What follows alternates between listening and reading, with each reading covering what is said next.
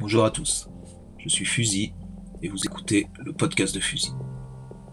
Le but de ce podcast est de rencontrer des créatifs de tout horizon et de discuter librement de leur parcours, de nous faire partager leur passion ou simplement de parler de leur quotidien. C'est aussi un moyen de découvrir des nouveaux talents ou d'en apprendre plus sur des personnalités reconnues. Dans ce 16e épisode, je reçois William Trébucien, réalisateur des deux dernières saisons de la série animée diffusée sur Canal+, Les Cassos. Comme d'habitude, j'aime revenir sur le parcours de mes invités. Cette fois, savoir pourquoi et comment William en est arrivé à créer des histoires parfois et souvent trash qui font marrer des millions de spectateurs. De la décence du storyboard au jeu des acteurs vocaux, à l'interprétation du style de dessin mais aussi à la problématique de l'autocensure et le rôle social qui se cache derrière ces personnages, vous allez tout connaître sur les Cassos. Et bien sûr, sur plein d'autres choses, j'espère. Pour les abonnés au Patreon, William nous a lâché plein de news. Vidéos et liens, alors profitez-en bien. Pour les autres, vous savez ce qu'il vous reste à faire. Merci pour le soutien, bonne écoute et faites tourner.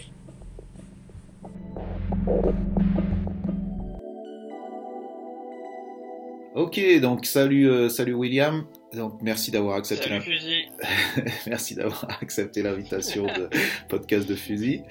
Euh, donc déjà comme de- d'habitude, euh, je demande cet exercice un petit peu euh, un petit peu awkward comme on dit de te présenter. Donc si tu peux te présenter brièvement pour les pour les auditeurs. Bah écoute, euh, je m'appelle William, euh, William Trébucien, euh, je travaille dans le dessin animé depuis euh, 12-13 ans maintenant. Et je suis maintenant réalisateur d'une série qui s'appelle Les Cassos, qui est diffusée sur Canal+, euh, YouTube. Et auparavant, j'étais euh, aux États-Unis où je travaillais dans le long métrage pendant quelques années, puis ensuite j'étais dans la publicité, le court métrage, les clips vidéo, tout ce qui était format court animé en 2D et 3D en tant que- en tant qu'animateur, designer et storyboarder. Et puis, euh, puis voilà, puis bah, depuis deux ans, je réalise, donc je suis rentré à Paris, et je réalise euh, les cassos pour une boîte qui s'appelle Bobby Prod.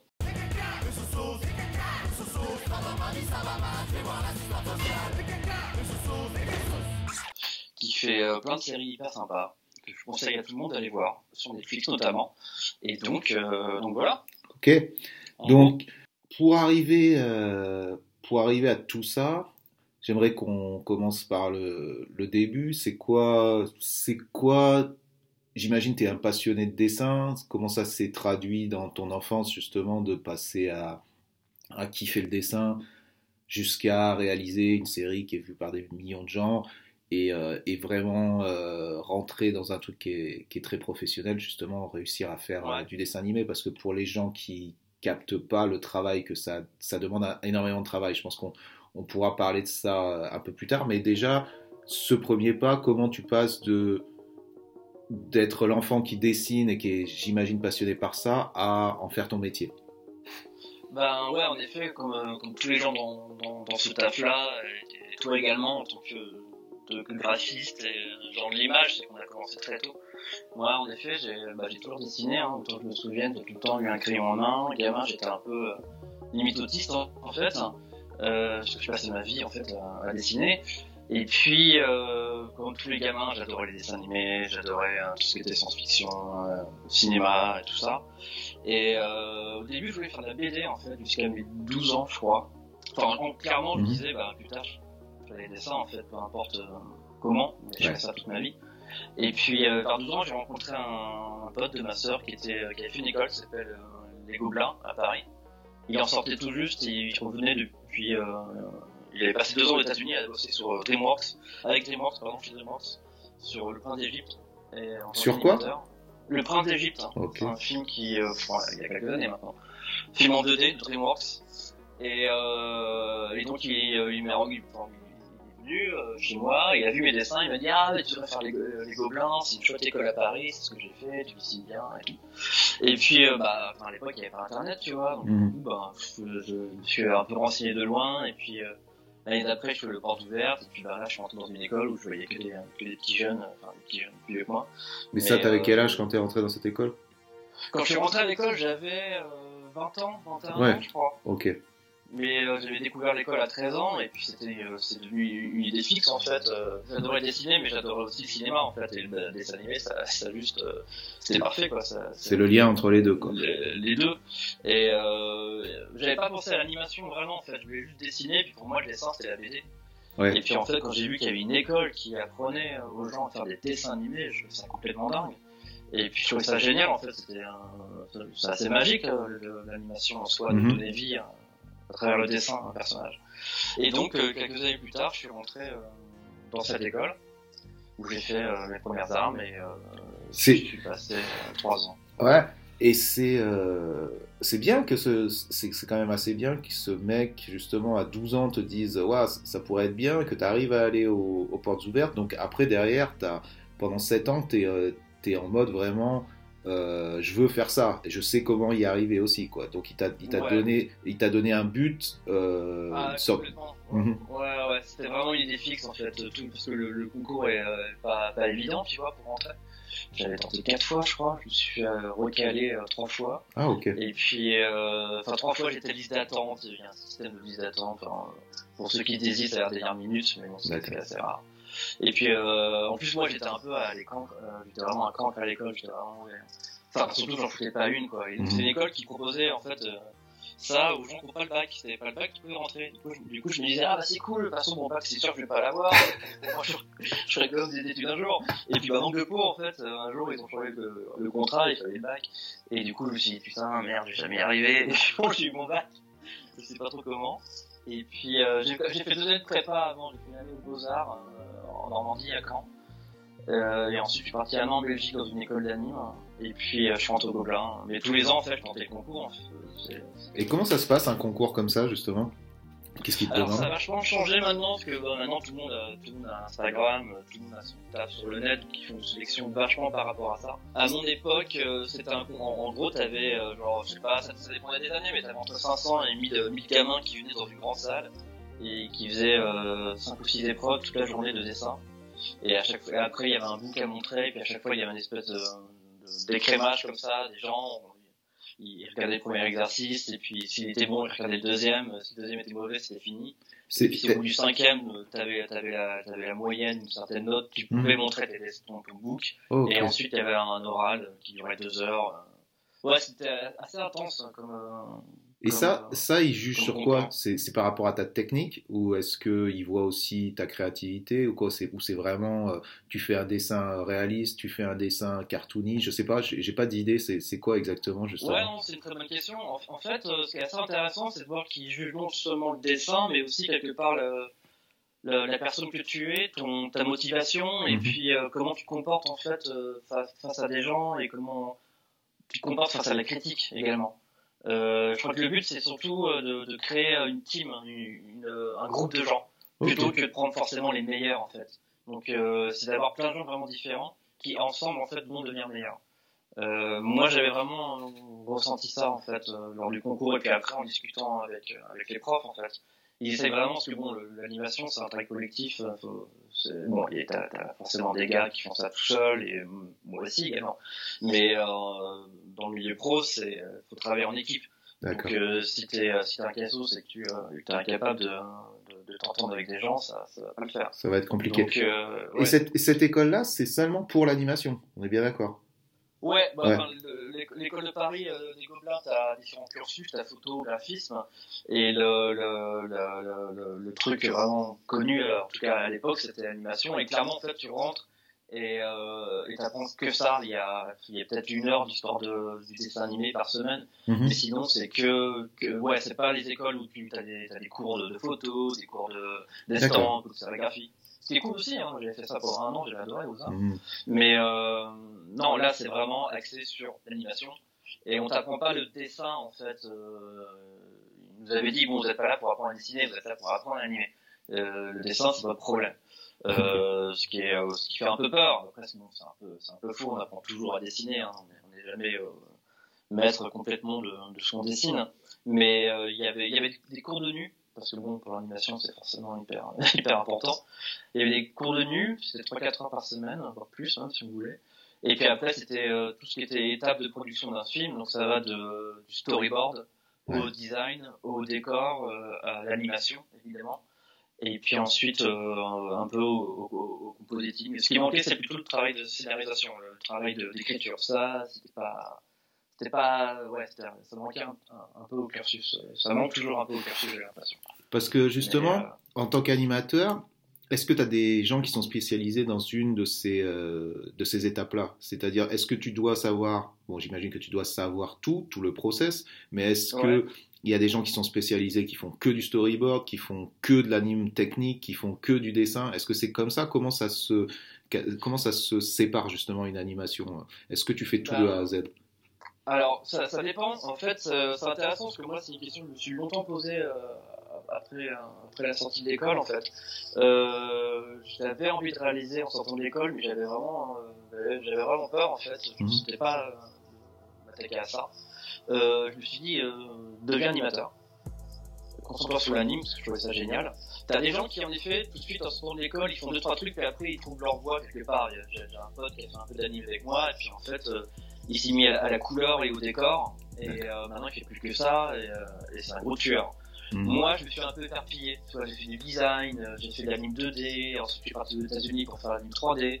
Euh, j'ai adoré l'anime, mais très vite, euh, quand je fais un truc, moi, au bout de, quelques semaines, quelques mois, ça, ça, ça me gonfle un peu. J'aime bien toucher un petit peu à tout. Mhm.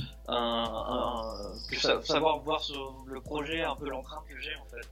Euh, j'adore animer clairement, mais j'aime bien animer quand, quand, notamment sur les cassos en fait, où on écrit les vannes ensemble et puis, euh, et puis le truc tu l'as en main et tu, sais d'où ça vient, tu sais où tu vas avec. Donc euh, pendant longtemps je me suis euh, demandé est-ce que est-ce qu'il faut que tu te spécialises ou bien est-ce que tu peux te permettre de prendre des tafs à droite à gauche qui te permettent de faire un, peu tout. En fait, peu importe. Hein, Mais quand tu, quand tu dis que tu fais un peu tout, euh, tu fais aussi un peu tout dans une team, c'est-à-dire que, que tu n'es pas tout seul à faire un peu tout. C'est quand tu arrives sur un projet que tu, tu, vas bosser sur un peu tout, tu vas avoir des mecs qui sont à chaque poste donc euh, spécialisé. Ouais, bien sûr. Alors, moi, quand, quand, je fais du free, quand je fais du free, en effet, je me propose en tant qu'artiste, reporter, animateur, parce que je peux intégrer une équipe ou bien je bosse de chez moi, et je peux faire un peu plusieurs, plusieurs étapes du process d'animation forcément dans une équipe, chacun a un titre et n'en sort pas en fait. Mhm. on, a des gens qui font de l'anime, euh, ils font exclusivement de l'anime. Après, euh, ça, ça, dépend des boîtes. Quand je bossais sur un, dans, dans, dans, les studios aux États-Unis, euh, donc à, Blue Sky, le studio de la Fox, sur la de glace notamment, cette film-là, euh, là, t'arrives, t'es animateur, et puis t'es juste animateur. Tu vas pas commencer à dire, ah bah moi je trouve que l'histoire, en fait, il y a un problème. Enfin, tu, tu, c'est pas, pas ton rôle, en fait. T'es, es là pour animer. Mhm. Euh, t'es un rouage de, t'es un rouage du, t'es un du système. d'une énorme machine. En ouais. T'as des gens qui adorent ça. T'as des gars qui veulent faire que de l'anime. Et, euh, et c'est cool. Heureusement qu'il y, a des gens comme ça. Moi, je, j'avais un peu de mal avec ça, en fait. Euh, vous voyez pas toute ma vie à faire exclusivement de l'anime 3D sur des films et justement, euh, justement, ça, c'est un. Excuse-moi de te couper. C'est juste, tu vois, euh, j'ai aussi des questions qui me viennent, tu vois, vu que je suis complètement hors, euh, pas du tout spécialiste par rapport à ça. Donc en même temps, quand tu parles, je suis là, ah, je me dis comment ça marche et tout. Est-ce que, est-ce que ces gens-là, de chaque étape justement de, de la création d'une animation, d'un dessin animé, quelle est la part, je me pose la question, quelle est la part justement de créativité et quelle est la part justement extrêmement technique euh, dans tout ça, tu vois? Et comment toi tu te considères, toi comment tu arrives à t'épanouir en tant que, parce que je sais que tu, tu dessines tout le temps, c'est donc une pratique qui est artistique, est, euh, voilà, tu as besoin de te développer. Est-ce que c'est pas rébarbatif justement de travailler dans l'animation? Est-ce que le côté technique ne prend pas le dessus par rapport à justement le kiff de créer des choses, quoi? Ouais, ouais. Bah, justement, en fait, c'est un peu le, le, la grande question. C'est-à-dire que, bon, clairement, dans, dans l'animation, il faut être technicien. D'ailleurs, la, formation s'appelait technicien d'animation à l'époque. Moi, je me considère d'ailleurs plus comme un technicien que comme un, un artiste, en fait. Mhm. Mais euh, clairement, tu es toujours freiné par la technique. Et en même temps, c'est quand tu l'oublies que tu te libères. Euh, mais très vite, tout d'un coup, tu, euh, tu, tu, vas kiffer sur un truc, tu te dis ah, putain, c'est bon, je m'éclate et tout, et tout d'un coup, tu te rends compte que tu n'y arrives pas parce que tu as un problème de technique. En fait. Mm. Donc, c'est toujours en fait cette petite euh, bataille entre l'abstractif et le, le, le, le, tes tripes qui, qui te laissent aller, et du coup, bah, tu fais des trucs super. et en même temps la technique qui revient euh, frapper à la porte pour te dire ah, ah en fait c'est une merde tu sais pas dessiner et, euh, et ce truc là c'est c'est compliqué à gérer en fait c'est euh, très souvent en fait on se rend compte qu'on n'y arrive pas parce qu'on pense trop en fait on, on, pense trop à la technique on pense trop euh, à, à détail de, de, de, de, carcan en fait parce que mm. ça peut être extrêmement, extrêmement technique l'animation surtout en, en, en 3D en, en dessin c'est autre chose en fait Ouais. Mais euh, c'est toujours en fait, ça, clairement, si on veut faire du dessin animé, euh, ça, c'est des gens qui, qui, sont intéressés par ça. Euh, clairement, il faut choisir une école euh, technique en fait. Je pense que si t'es artiste, euh, le, c'est cool d'avoir des idées et, et, de faire un peu ce qu'on veut. Euh, mais il faut un minimum de technique pour pouvoir. Euh, ça, ça, ouvre forcément des portes en fait, mmh, d'apprendre une nouvelle technique ou de se concentrer sur un truc qu'on n'arrive pas à maîtriser et qui nous frustre.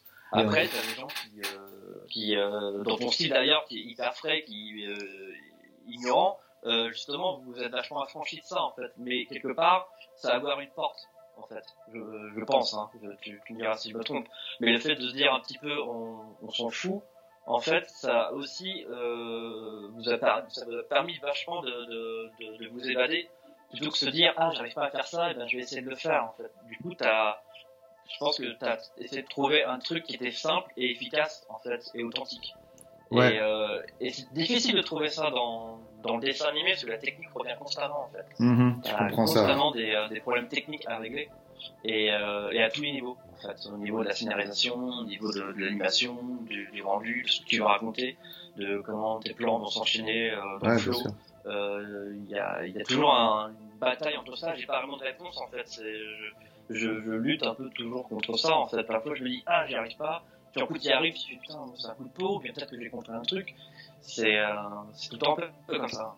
Mais en plus, euh, ouais, il n'y a, a, pas d'ignorant style dans le, dans le dessin animé parce que quoi qu'il arrive, même si ton dessin du début euh, sur lequel tu te bases pour l'animer, que ça soit un dessin extrêmement compliqué euh, mm -hmm. ou que ça soit euh, trois traits que tu veux animer, à la fin, le processus reste le même. Si tu n'as pas les outils techniques pour, euh, pour animer ton dessin, pour, euh, c'est-à-dire que tu as, as, à suivre toutes ces étapes, créer le scénario, euh, bon, je, les étapes dont as, tu as pu parler, mais quel que soit le style de base, bien sûr, ça sera plus compliqué s'il y a, il y a plus de, de détails, mais quelque part, le dessin de base n'est pas le n'est pas euh, c'est pas ça qui fait qui fait la difficulté du, du projet ou qui non, définit non. le projet. Tu vois ce que je veux dire? Ouais, ouais, après, ça, ça dépend. Sur les Cassos, on a des gros problèmes parce que c'est très très difficile en fait euh, de, de, de, dessiner dans le style Cassos. Mm -hmm. Parce que euh, en fait, c'est toute une question de code. C'est-à-dire, tu peux prendre n'importe quel dessin, n'importe quel style et animer. Ouais. C'est juste qu'il faut trouver les codes du, euh, de l'artiste en question qui a fait le design. Et ensuite, ces codes-là, les appliquer à l'animation. En disant, ah tiens, euh, il fait ses contours comme ça, ou il, il fait, euh, il, il, fait sa, sa, sa, perce comme ça, et du coup, une fois que tu analyses tout ça, tu commences à prendre le trait de la personne et à dessiner comme lui, et ensuite, il faut appliquer ça à l'animation. Mmh. Euh, donc, il y a, il y a, il y a, tout est animable, en fait, hein, absolument tout. Euh, après, ben, ce qui est, ce qui est, ce qui est super, c'est de voir que tu as des gens qui, qui arrivent à, à trouver le style d'anime à, à, un dessin statique, en fait. D'accord, ok. Tu, tu vois, c'est mmh. par exemple, tu prends Calvin et Hobbes, tu fais euh, tu fais courir Calvin, vu le, le, le personnage que c'est, vu comment il parle, vu comment il est dessiné, tu vas faire une anime qui est très très cartoon, qui est très cut, qui est très rapide, qui est très euh, très énergique. Tu vas pas faire une anime Disney où là ça bouge dans tous les sens, où t'as où t'as as des trucs qui flottent, euh, t'as ce qu'on appelle des overlaps, en fait, des effets de retard. Euh, tu fais pas ça en fait. Tu vas faire mmh. un truc qui est très vachement senti comme le dessin est senti en fait. Faut trouver les, les codes qui définissent le dessin et appliquer ces codes à l'animation. Ok. Ensuite, ouais, et tu as aussi. Oui, donc, euh, non, juste pour, euh, pour que moi aussi j'arrive à, à, à, analyser ce que, tu, ce que tu dis, parce que tu donnes beaucoup d'informations, ce qui est très bien. Euh... Ouais, désolé, l'animation, c'est. Euh, faut vraiment voir le, le, le, process en fait en temps réel pour comprendre parfois en fait, mm -hmm. comment le truc est fait. Mais, mais je comprends. Quoi. Concrètement, concrètement euh, quand il y a un projet qui se, qui se définit, sur lequel tu vas travailler, le mec arrive avec euh, un dessinateur et il te dit euh, voilà l'ambiance, voilà l'histoire qu'on voudrait mettre en place, voilà le type de personnalité, de voilà, d'ambiance, de, tout ça, à toi de t'adapter pour pouvoir réussir à l'animer de la manière qui serait la plus naturelle et qui colle le plus à, à l'histoire et au style, c'est ça? Ouais, ouais, c'est ça. Donc, imagine, euh, imagine, t'arrives chez nous pour, avec un, avec un série, tu vas venir avec toutes tes, euh, tes graphes, toutes tes, toutes tes illustrations et tout ça.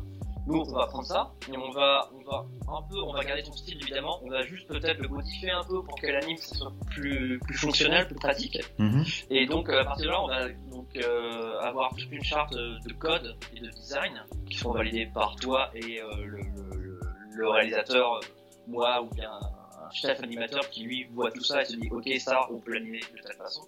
Et ensuite, tous les gens qui vont travailler sur le projet vont devoir respecter ces codes-là. D'accord, ok. Ouais, ouais, c'est. Euh, c'est une grosse machine. C'est vraiment une grosse machine. Et, et pour, expli machine, ouais. pour, expliquer, par exemple, euh, bah, partons sur un projet euh, justement sur lequel tu travailles, les Cassos, donc que beaucoup ouais. de gens connaissent.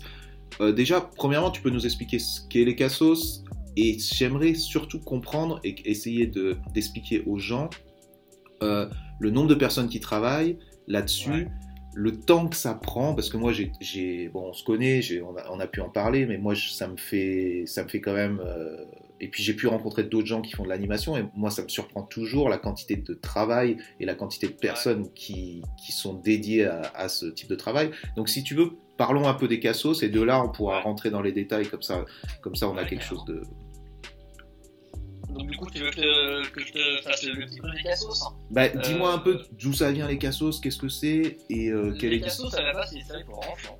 D'accord. Euh, qui a, qui n'était pas allé au bout en fait. Hein. Qui a été créé par. Euh... Alors, j'ai pas les noms des gars parce qu'en fait, c'est un peu flou, ça a un peu changé. Ça a été repris par euh, Paul Balak et Alexis Beaumont, réalisateur, euh, réalisateur chez nous. Euh, donc, c'est un projet enfant de parodie en fait.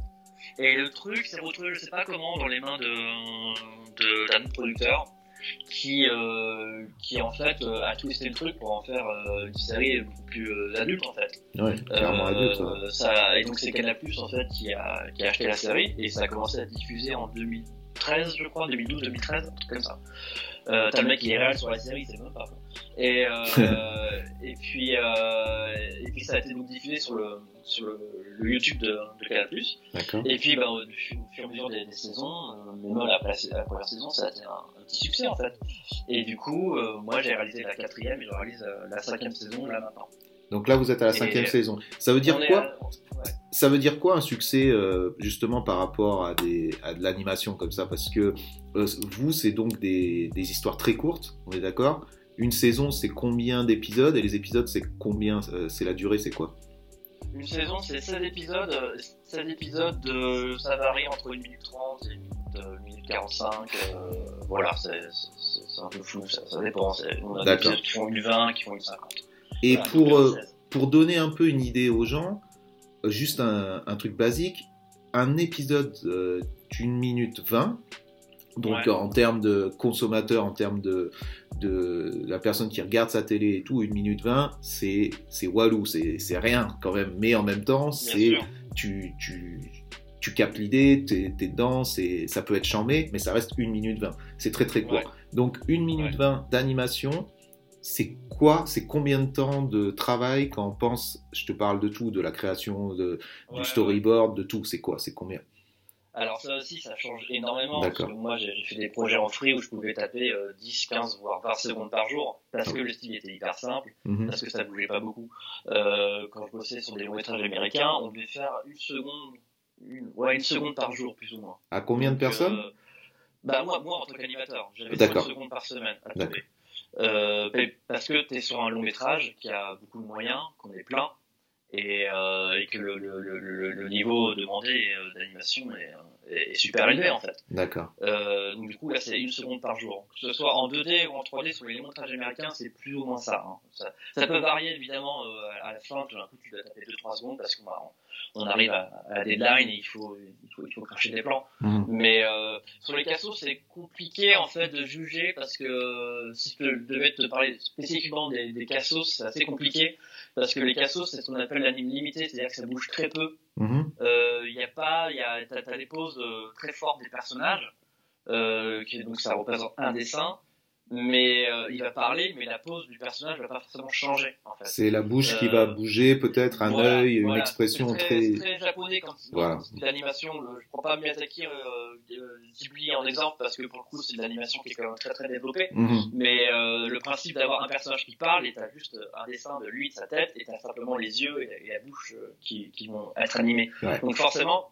ça enlève du taf plutôt que tu regardes n'importe quel Disney en, en 2D, euh, la grande époque, euh, où là les personnages quand ils parlent, y a- y a- le corps, euh, le corps bouge, Tout le les temps. cheveux sont animés. Tu vois, forcément, ça prend beaucoup plus de temps pour faire ça. Mhm. Euh, donc ça, ça va dépendre du budget que tu vas avoir sur ta série, du temps, euh, de, de l'équipe que tu vas avoir. Euh, généralement, quand même, quand tu as un style de dessin, euh, tu sais plus ou moins comment il doit bouger, comment il va bouger, et à partir de ça, tu vas commencer à budgéter en fait et à, à prévoir un petit peu tes plannings en disant ah bon, on a un style qui est compliqué, mais en même temps, ça bouge pas forcément beaucoup. Euh, là, il y a des plans qui vont coûter cher parce que le, le personnage court, se retourne, euh, lance un truc, Mhm. tandis que lui il parle du coup bah forcément ça va aller plus vite à animer donc tout ça c'est très relatif en fait c'est euh, c'est- y a pas Et de c'est- Et c'est marrant parce que le fait justement que le budget est donc lié au temps que tu vas y passer.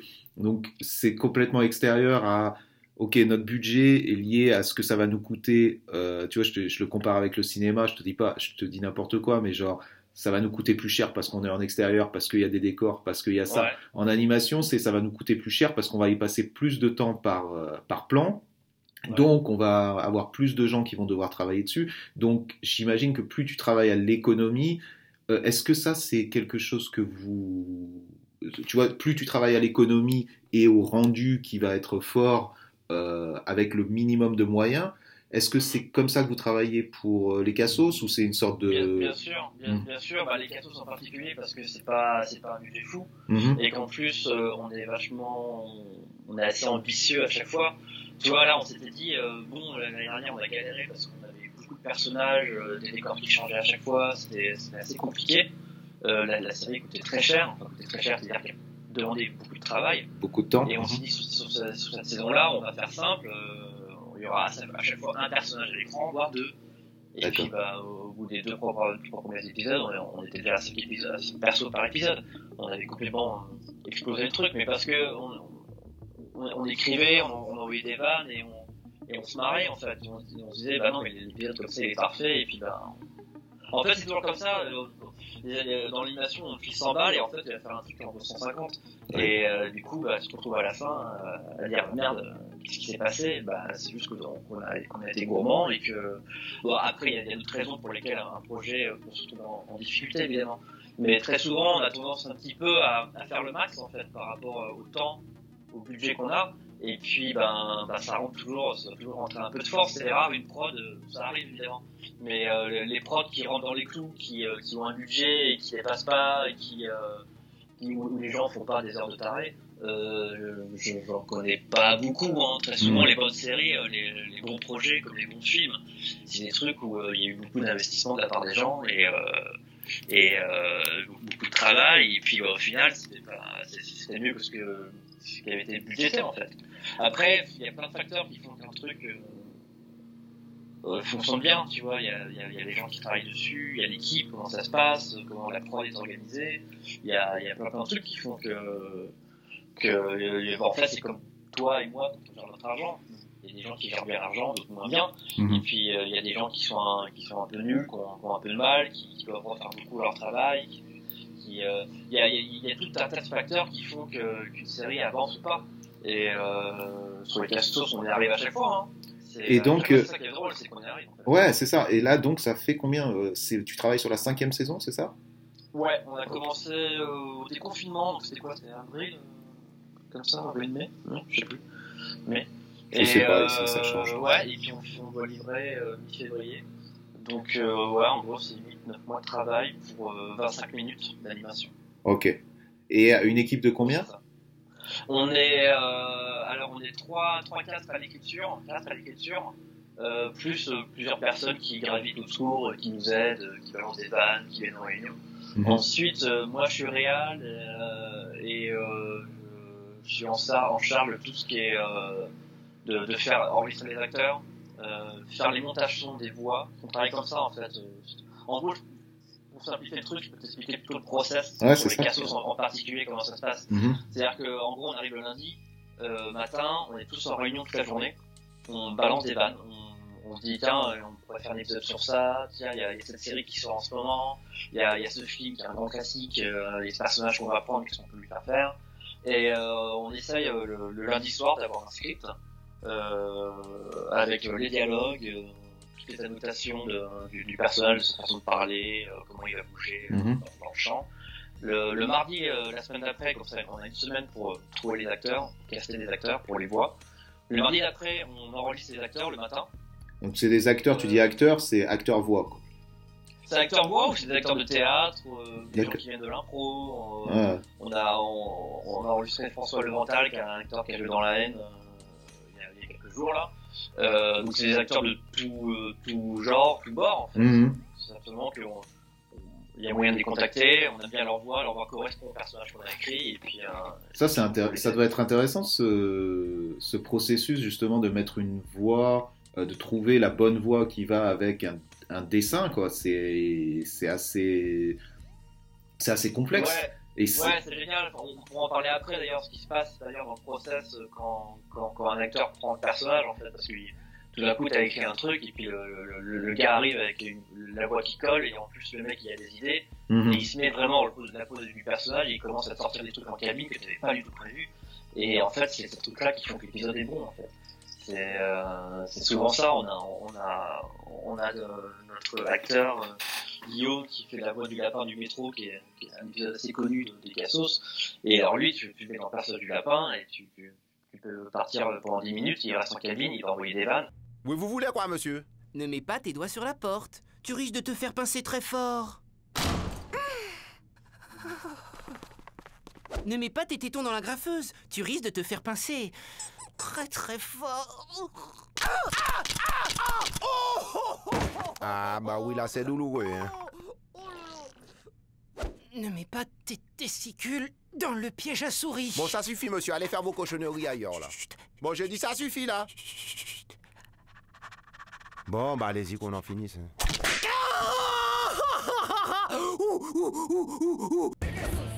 Ouais, mais le problème, euh, c'est justement si le mec euh, part euh, trop loin, toi derrière, t'as l'animé le, le truc. Donc ça, c'est une étape où c'est une étape où Ouais, justement. Mais euh, à la limite, le, le- le- on s'en fout. Le, si c'est- plus c'est drôle, mieux c'est en fait. Ouais.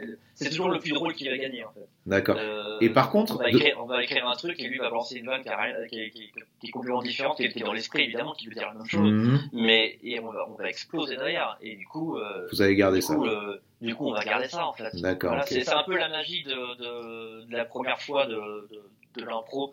C'est c'est assez chouette de voir ça en fait. C'est que tu, tu, tu prévois plein de trucs, ton épisode tu l'as en tête, et puis en fait en, en cabine au moment de faire le dessin, en fait il y a une idée qui arrive comme ça, qui sort de nulle part et qui, qui transcende complètement le truc et qui est vachement plus intéressante et beaucoup plus euh, beaucoup plus en fait senti et beaucoup plus euh, beaucoup plus euh, assumé parfois et, ça c'est génial de, de, de voir ça pendant le process en fait.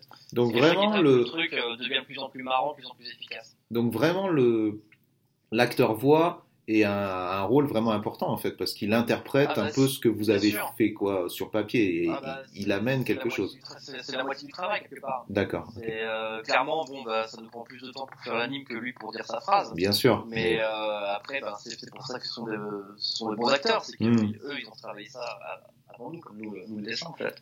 Et euh, quand quand une super voix, parce qu'on on fait des, voix- des voix témoins nous-mêmes parfois. C'est-à-dire que je vais en cabine faire les voix de tous les personnages Mhm. pour avoir une espèce de montage un peu un peu rough, une espèce de brouillon en fait de, de l'épisode. Et alors parfois ça fonctionne, hein. il, y a, il, y y y a nos voix qui apparaissent euh, dans, dans, dans, dans, dans les saisons.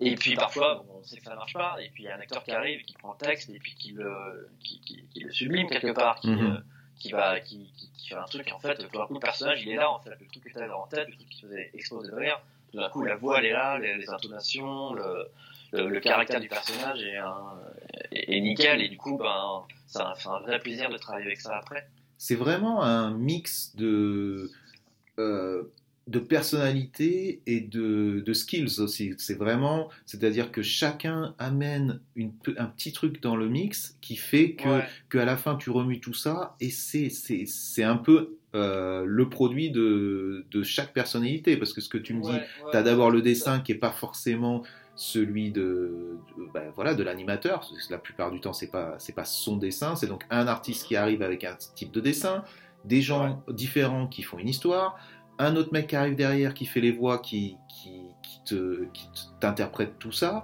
Derrière une autre équipe qui va animer donc qui va devoir interpréter aussi euh, les mouvements les euh, la façon de, de, justement de bouger de tout ça. Et le mix de toutes ces personnes de tout ce qu'ils ont apporté va faire l'identité finale euh, du, du produit Ouais, quoi du dessin animé Ouais, bah, bah, c'est ça qui est génial dans l'animation, en fait, t'as vraiment t'as, t'as tous les corps de métier artistiques qui se retrouvent. Mhm. T'as, même sur des longs métrages, hein, t'as, sais, t'as, des sculpteurs, hein, t'as des gars Ouais. qui sont là pour euh, pour mettre le personnage en volume. Mhm. Et dans un film, euh, tu peux vraiment, euh, bah, t'as, vraiment l'alliance de tous ces gens-là qui, euh, qui font le film en fait. Bah, après, le, le film est bon ou pas, mais ça, c'est vraiment un travail euh, collectif euh, énorme en fait. Et il faut réussir à mettre tout ça en place et euh, que, que chacun puisse s'éclater aussi. Parce que nous, on fait ça par plaisir, hein, évidemment. On a- on- ah t'es pas payé dans ce vous ils vous payent pas Non, ils nous payent pas. Non. c'est du Non, bénévolat c'est, Ah ouais. même des, euh, des, des métiers. On est Bien entendu. Là-dedans, tu vois. bien entendu C'est, euh, c'est tous, euh, enfin, on a envie de se faire plaisir. Donc, quand tu te fais plaisir, ça se voit à l'écran de toute façon. Mhm. Il y a, il y a, tu vois des films tu vois qu'il n'y a pas d'âme, tu vois que la personne derrière a sué, il n'y a pas pris de plaisir, et puis t'as as des trucs, tu dis putain, oui, là, clairement. Bah, justement, ils, ils avaient pigé le truc. Justement, par rapport à ça, on peut parler du fait, alors ça se rapproche un petit peu de ça, mais euh, c'est nuancé, mais le fait que, justement, quand tu étais à, à New York, tu as été longtemps à New York, euh, travailler donc, Ouais. pour euh, une grosse boîte euh, qui faisait donc, c'était du film, du long métrage, tu travaillais la plupart Ouais. du temps, pour, euh, au bout d'un moment, donc euh, quitter New York pour revenir à Paris et pour travailler sur ce projet des Cassos, tu as clairement choisi justement une voie. Bon, on en a beaucoup parlé avant que tu prennes cette décision-là, et c'est vrai que tu étais, assez indécis justement du fait de passer à quelque chose qui était, disons, le top de ce que tu pouvais faire en termes d'animation et en termes de reconnaissance et aussi, j'imagine, de, de paye ou de. Voilà, tu étais au top Ouais. du truc pour, Ouais. entre guillemets, faire un choix plus personnel sur lequel tu t'éclates plus. C'est peut-être moins valorisant euh, du niveau extérieur par rapport à, à ce que ça peut ce que ça peut t'amener mais au niveau euh, au niveau kiff c'est t'es au top et tu t'éclates donc c'est et là on est en train de parler justement de travailler sur une super grosse équipe pour euh, quand tu étais à New York sur des films qui des fois probablement ne te faisaient pas vraiment euh, vibrer pour aujourd'hui travailler sur des petits euh, c'est pas un petit projet, c'est un projet qui est énorme, mais je veux dire des petits épisodes sur un truc qui est fun, sur un truc qui est, qui est vraiment euh, dans la déconnade, tu vois, avec des gros guillemets, mais voilà, Ouais, ce ouais. qu'est les cassos. Donc c'était vraiment ça, donc tu as fait un- vraiment un choix au bout d'un moment de t'amuser et de te faire plaisir, et ce que tu étais en train de dire, que ça se ressent aussi à la fin dans, dans le résultat final. Ouais, parce que ben, pendant, pendant euh, les, fins d'année euh, à New York, euh, je j'avais pas de plaisir en fait à faire mon métier. Et, ce qui est vraiment triste en fait. Tu te dis bon bah je vais rester parce que bah, c'est New York, euh, la ville est cool. euh, C'était quoi justement ton quotidien à New York, cette grosse boîte? Qu'est-ce que tu qu'est-ce que tu faisais là-bas? C'était combien de personnes? Et, et c'était quoi les projets sur lesquels tu travaillais? Alors ma première boîte donc euh, Blue Sky euh, qui fait euh, du long métrage, donc l'âge de glace, euh, Rio, euh, D'accord. l'âge de glace 1, 2, 3, 4, tout ça. Euh. Là je suis resté là deux ans en tant qu'animateur. Mhm. Euh, très vite en fait, au bout de quelques mois, je me suis dit, un, un, ça, ouais, ça va pas le faire pour différentes raisons en fait.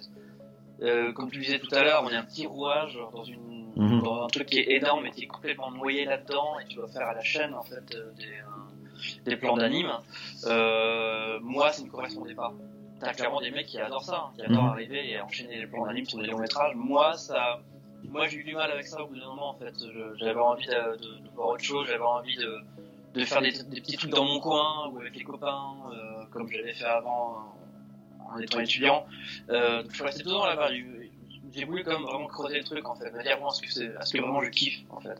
Et ça, t'as Euh, l'impression justement qu'il te, un peu, donc tu dis un rouage un peu d'un d'un énorme système, et Mhm. t'as un peu l'impression justement de ce côté, on disait entre la différence entre la technique et, et euh, le côté créatif. Là, t'étais vraiment dans, dans quelque chose technique, extrêmement technique, et tu, tu fais ton, ta part du job, mais, euh, mais t'apportes pas énormément, t'apportes pas de toi-même, de ta personnalité en tout cas.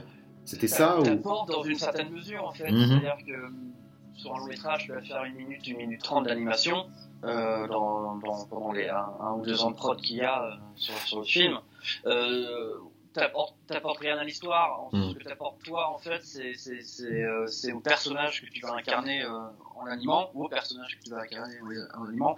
C'est évidemment créatif de toute façon parce que bah, tu Yeah. prends un personnage, il, il a, il a sa ligne de texte et il doit bouger du point A à B en faisant ça. Après, ce qui se passe là-dedans, c'est c'est ta sauce à toi. C'est Mhm. créatif dans le sens où tu vas faire tout pour aller dans le sens du film, du personnage et de l'histoire. D'accord. Euh, donc c'est c'est clairement créatif de toute façon, dans une certaine mesure en fait. C'est créatif pour un animateur qui bosse sur un, un long métrage. Mhm. Euh, moi j'avais du mal un petit peu euh, avec les, avec les J'adhérais pas trop au film et à la façon de, de voir les choses, la façon de travailler. J'avais, bon, après, vois, je suis arrivé, je parlais pas anglais. euh, Ah ouais. j'ai- le studio est à l'extérieur de New York, je tapais des heures de train pour y aller. Euh, pour les périodes de lunchtime, je rentrais à 1h du matin pour me lever à 6h. Enfin, ça a été compliqué euh, Ouais. de temps en temps comme ça. Et puis surtout, en fait, ça revient simplement à la notion de plaisir. En fait, j'avais pas de plaisir. Ça se voyait quand je, quand je, quand je m'étais éclaté sur un plan, tu vois. Clairement, euh, le, le plan il était bon. Et puis il y a des plans où vraiment, je, je, en fait, j'avais du mal à trouver le plaisir à faire le truc. Euh, Ok. Donc de là, donc je- Donc de là, tu changes de boîte en fait et tu pars. Ouais, de euh, là, je suis parti. Euh, je suis parti dans une boîte qui s'appelle Buck, euh, qui fait du, euh, du design, euh, du, euh, du motion design et euh, donc et de l'animation. Et je suis arrivé là-bas en tant que chef animateur. Et là, c'était vraiment l'éclate parce que tout d'un coup, tu te retrouves sur des petits projets avec une petite équipe. Euh, peut-être que moi, je me rends compte que je suis pas fait pour travailler sur des grosses, des gros projets, de grosses machines, tu vois. Euh, et euh, en gros, on était un peu comme à l'école, c'est petits labos, petite cuisine, on est tous ensemble, on dit ah tiens, on a une pub pour telle personne à faire, telle, telle boîte, telle agence. Euh, le, le style, on va le faire tous ensemble, on va mélanger 2D, 3D, ah tiens, on va faire un peu de stop motion. euh.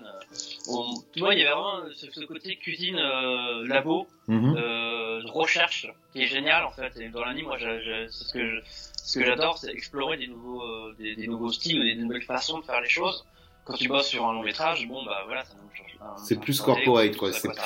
Voilà, c'est très, c'est très cadré en fait. Ouais, ouais. Euh, moi, j'ai adoré pendant plusieurs années euh, arriver sur des projets et, et faire partie en fait du, de, de l'image finale de- en, en tant qu'animateur, mais designer également. Et, euh, et à la fin, tu vois le truc, tu fais ah, mais ça, ouais, ça C'est nous, ça. travail à nous. Ouais. Voilà, et ça, ça, ça, je kiffais vraiment. Et ça, justement, justement, euh, excuse-moi, euh, ça revient à ce truc de ce process pour que je le capte bien et que je me rende compte de les mecs arrivent avec euh, avec une idée, donc tu as un client qui arrive avec une idée euh, euh, avec un premier dessin ou pas des fois? Ou est-ce que des fois il y a, a même pas de, de premier dessin, c'est à vous de créer aussi le, le les dessins? Bah, en fait, ce qui se passe, c'est que le, le- les clients, la, la, la boîte, le groupe de musique, peu importe, arrivent avec ou bien ce qu'on appelle un mood board, tu vois, Oui. où ils nous disent Mhm. ah, on aime bien cet artiste-là. Euh, c'est un peu compliqué parfois parce que limite on nous demande de faire un plagiat, et c'est- Ouais. horrible. Ouais. Donc du coup on fait à la manière d'eux, tu Ouais. vois, mais en cassant un petit peu les codes. Euh, ou parfois en fait on a complètement le champ libre parce que Box c'est une boîte qui, est assez connue et du coup ils connaissaient notre travail. Donc euh, généralement ils nous appelaient parce qu'ils avaient vu tel projet, ils nous disaient ça on a adoré. Et ça on a adoré. Coup, Donc bah, les références, le mood board, il venait déjà de, de quelque chose que vous avez fait, donc c'est c'est plus facile à interpréter, et à, à faire un style qui, est, qui, qui correspond et qui, s'adapte à ça, vu que vous l'avez déjà ouais, fait. Ouais, surtout dans cette boîte, parce que Buck a vachement été un peu pio- pionnière dans, les, euh, dans, dans, dans le motion design, en fait, à cette époque-là. Il y, a, il y a beaucoup de choses qui sont maintenant, et je me rends compte que c'est Buck euh, qui, avait, qui avait instauré un peu ce, ce style de personnage très simpliste, euh, très, très designé, très léché. Euh, donc du coup, c'était beaucoup plus facile quand c'était un peu le style de la boîte. tu vois. Mhm. Après, euh, parfois ils arrivaient avec des trucs euh, ultra détaillés, ultra animés en 2D, euh, qui étaient beaucoup plus, euh, beaucoup plus euh, différents de ce qu'on pouvait faire et beau- beaucoup plus compliqués euh, également parfois. Mais généralement ils venaient parce qu'ils savaient qu'on que c'était le truc qu'on pouvait faire et qu'on aimait faire, tu vois. Et justement, j'imagine que cette première étape, c'est celle qui est un peu la plus, euh, la plus excitante, c'est-à-dire celle où, où tout le monde se réunit et on dit bon ben voilà, on fait quoi, on va, on va dans quel sens, Euh, moi j'amène ça, j'amène ci, c'est un peu cette effervescence et ce, ce mélange de, de chacun amène des idées qui fait que vous allez créer quelque chose. J'imagine que c'est un peu la partie la plus, ouais, la plus excitante du projet, non? Parce qu'après il faut Ah. se relever les manches et, et faire Ouais, voilà. du technique Euh, quoi. ça. Ouais, c'est ça. Après, il faut faire le truc, quoi. Voilà, voilà. Euh, mais, euh, mais la grosse partie, ça vient notamment sur les cassos, tu vois. C'est, enfin, pendant une journée, on peut, on, on peut discuter. Il n'y a pas une vanne qui est, qui est marrante, pas une vanne qui va sortir. Et puis, euh, à la Postcop le soir, il y, a une- il y a une vanne qui, qui part et on éclate de rire. Et on, se dit, putain, c'est l'épisode, on l'a. Ouais. Et ça, c'est génial, en fait, parce qu'à partir du moment où tu as ton épisode, tu dis, ok, bon, maintenant, le, le reste, je sais comment le faire quelque part. Mhm, mhm. Après, c'est l'exécution. Mais il y a quand même une partie, euh, c'est quand même une partie kiffant, c'est quand même très plaisant, évidemment, tout ce qui se passe après. C'est euh, génial de voir le truc, en fait, que tu as imaginé, le voir prendre vie, en fait, l'acteur qui vient, euh, faire les voix, le, le montage avec les personnages qui se répondent, et puis les premiers dessins, des, euh, des, des, des posings des personnages quand ils, quand ils sortent leur van. C'est génial de voir le, le truc naître, en fait. C'est quelque part, tu fantasmes le truc euh, une fois qu'il est, que la vanne est sortie. Et puis à la fin, tu vois le résultat final et tu dis putain, bon, bah, parfois c'est pas forcément ça, parfois c'est différent, mais c'est tout, tout aussi bien. Et parfois tu tapes dans le mille et c'est encore plus marrant que Ouais. ce que tu avais imaginé euh, autour de la table euh, quand, quand la vanne est sortie. Ah ouais, tout- toutes les étapes sont géniales. C'est vrai que c'est super d'être là au début et euh, de, de, de, de dire bon, bah, voilà, il n'y a plus qu'à faire. Quoi. c'est que le, ce, ce process justement, c'est ça qui est intéressant et que tu développes et que maintenant euh, moi j'arrive à comprendre et j'espère que les gens qui sont pas dans ce milieu-là justement arrivent à comprendre ça.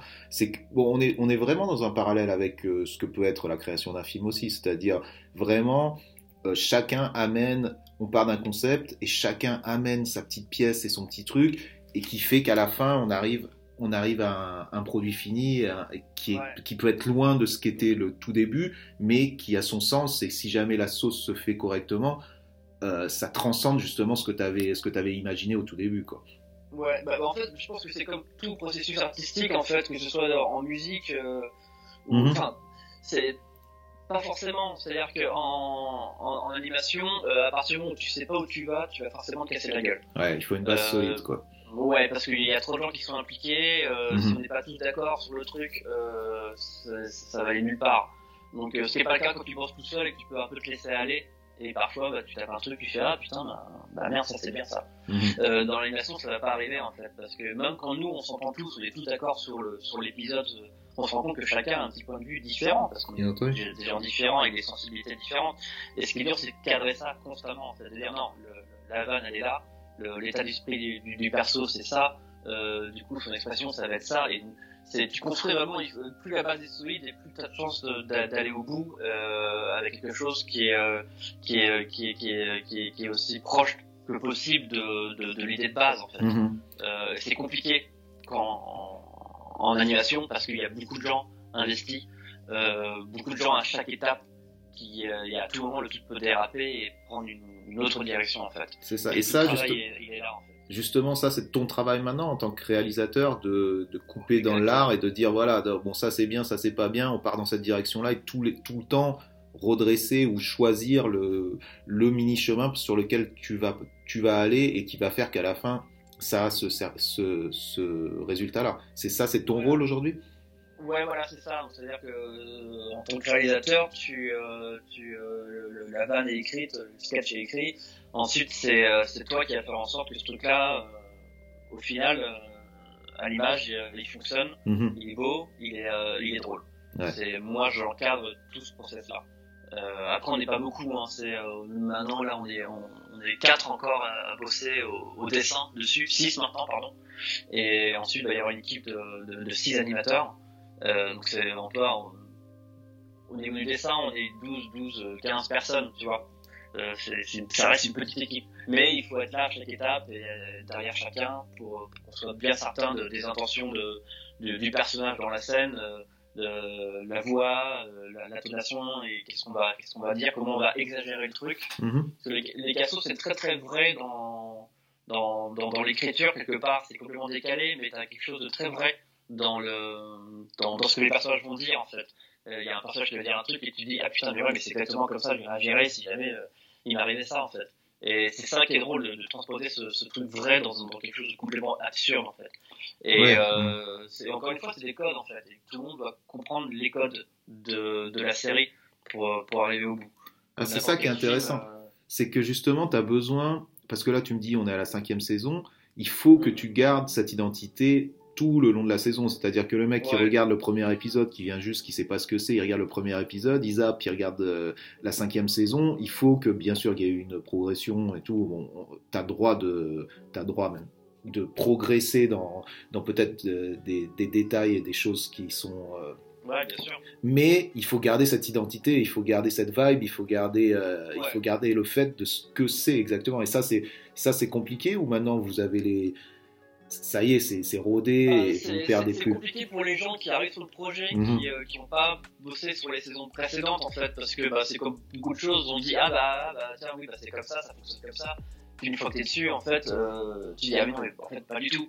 Et euh, c'est parce que tu commences à réfléchir au truc que tu que tu le découvres véritablement en fait. Euh, c'est moi en arrivant sur les cassos au début, je me disais bon bah les cassos c'est comme ça. Euh, mais c'est comme arriver sur un long métrage, je me disais ah bah ça bouge comme ça, et puis en fait tu, tu, tu mets les mains dans le cambouis et tu fais ah mais en fait non bah Mhm. en fait c'est pas dire c'est pas facile et puis bah il y a plein de trucs que je pensais acquis qui sont en fait euh, remis complètement en question maintenant parce que bah, parce qu'il y a des problèmes techniques puis parce qu'en fait je pensais j'avais compris le truc et puis j'avais pas du tout compris et en, en animation ça arrive souvent en fait parce que bah, tu, tu passes d'un projet à un autre et puis ben le, le style change le, le- les gens à qui tu t'adresses aussi c'est pas le, le même public. Bien sûr. euh, sur les cassos c'est cool parce qu'on s'a- on s'adresse à nous en fait. On s'adresse à Alors c'est qui, c'est qui le public des Cassos justement quand tu dis c'est nous? C'est le mec de 40 ans qui qui, qui est un peu nerd et qui moi je, je, je sais pas je pose une question hein, et qui euh, qui va faire des euh, sur euh, sur ce qu'il est ou sur euh, des références un peu euh, de de quand il était jeune c'est quoi exactement? Comment tu pourrais Bah, définir ça C'est une bonne question, hein, parce que quand tu vois, euh, quand tu vois un peu ce qui se passe sur, sur YouTube, les commentaires, tu te rends compte que c'est des gens assez jeunes, alors que c'est pas censé être euh, dédié à des gens trop jeunes. Uh-huh. Euh, le public, en fait, quand on le fait, le public, c'est nous. C'est euh, moi, j'ai envie de faire me, me marrer moi et de faire marrer mes potes autour avec qui on fait le truc. En fait. Ah, mais justement, c'est là, c'est euh, C'est- toi et tes après. potes, quel Ouais. âge ils ont C'est pas des, c'est pas des gamins de 20 ans, tu vois. Donc c'est, c'est, toi, t'as, quel âge? Moi, j'ai 39. hein. 39. Tes potes, tes Ouais. potes, les mecs avec qui tu travailles, c'est quoi? C'est le, même type d'âge, quoi. Bah, ça, va- ça va de, bah, ça va dans 5 ans à, à, à la quarantaine. Hein, D'accord. a- On a des petits jeunes qui arrivent. Hein. D'accord. Euh, le, le but c'est de faire rire tout le monde. Ensuite, euh, c'est c'est nos potes du, du milieu du, euh, du dessin animé, mais, mais tout le monde en fait, c'est mes potes. C'est genre on a envie de faire rire tout le monde avec cette série-là. Mhm. Après, c'est vrai que c'est une série qui est, qui est orientée adulte parce que bah, c'est un peu, c'est un peu parfois. Ouais. Euh, c'est, euh, il y, a, il y a un langage, tu vas pas faire forcément. Euh, Toucher le mec de regarder 60 ça, ans. Ouais. Des gamins hyper jeunes. Oui, si oui, hyper s'en jeune, fout, c'est- effectivement. Mhm. les, les gamins jeunes regardent. Hein. Ça, c'est accessible sur le net, hein, tu vois. Donc, euh, le- on pense pas forcément à la cible, en fait. On pense juste à se marrer euh, Mhm. quand on écrit les cassos. C'est tout. Et un bon épisode, c'est un épisode où, où- où on sait qu'on s'est qu'on s'est vraiment marré, tu vois. Mais, mais par exemple, euh, je vois euh, les derniers là que j'ai pu voir et tout, il y a beaucoup de refs sur des, sur des films qui sont des films que, que nous, quand je dis nous, des personnes d'une quarantaine d'années, euh, ont pu voir Ouais. quand ils avaient 20 ans, tu vois, quand je te dis...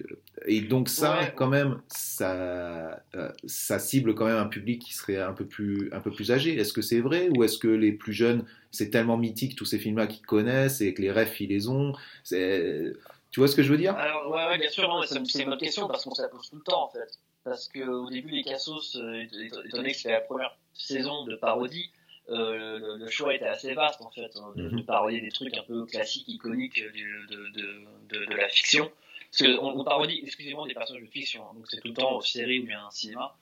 Euh, donc du coup, au début, ben, il y, a- il y avait tous, les grands classiques, tu vois, euh, y Astérix, euh, le Spectre Gadget, et puis au fur et à mesure des saisons, en fait, euh, tu te rends compte que ben, tu es obligé de taper dans les trucs euh, un peu moins nostalgiques, en fait, dans les trucs Mhm. beaucoup plus contemporains, beaucoup plus récents, euh, pour faire vivre la série.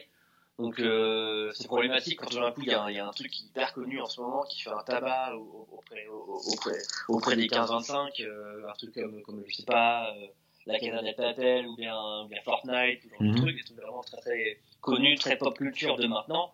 nous, là- là-dessus, on se dit putain merde, on- a, on a plus l'âge de ça en fait quelque Mhm. part. Euh, Nous à l'époque c'était Pokémon, tu vois.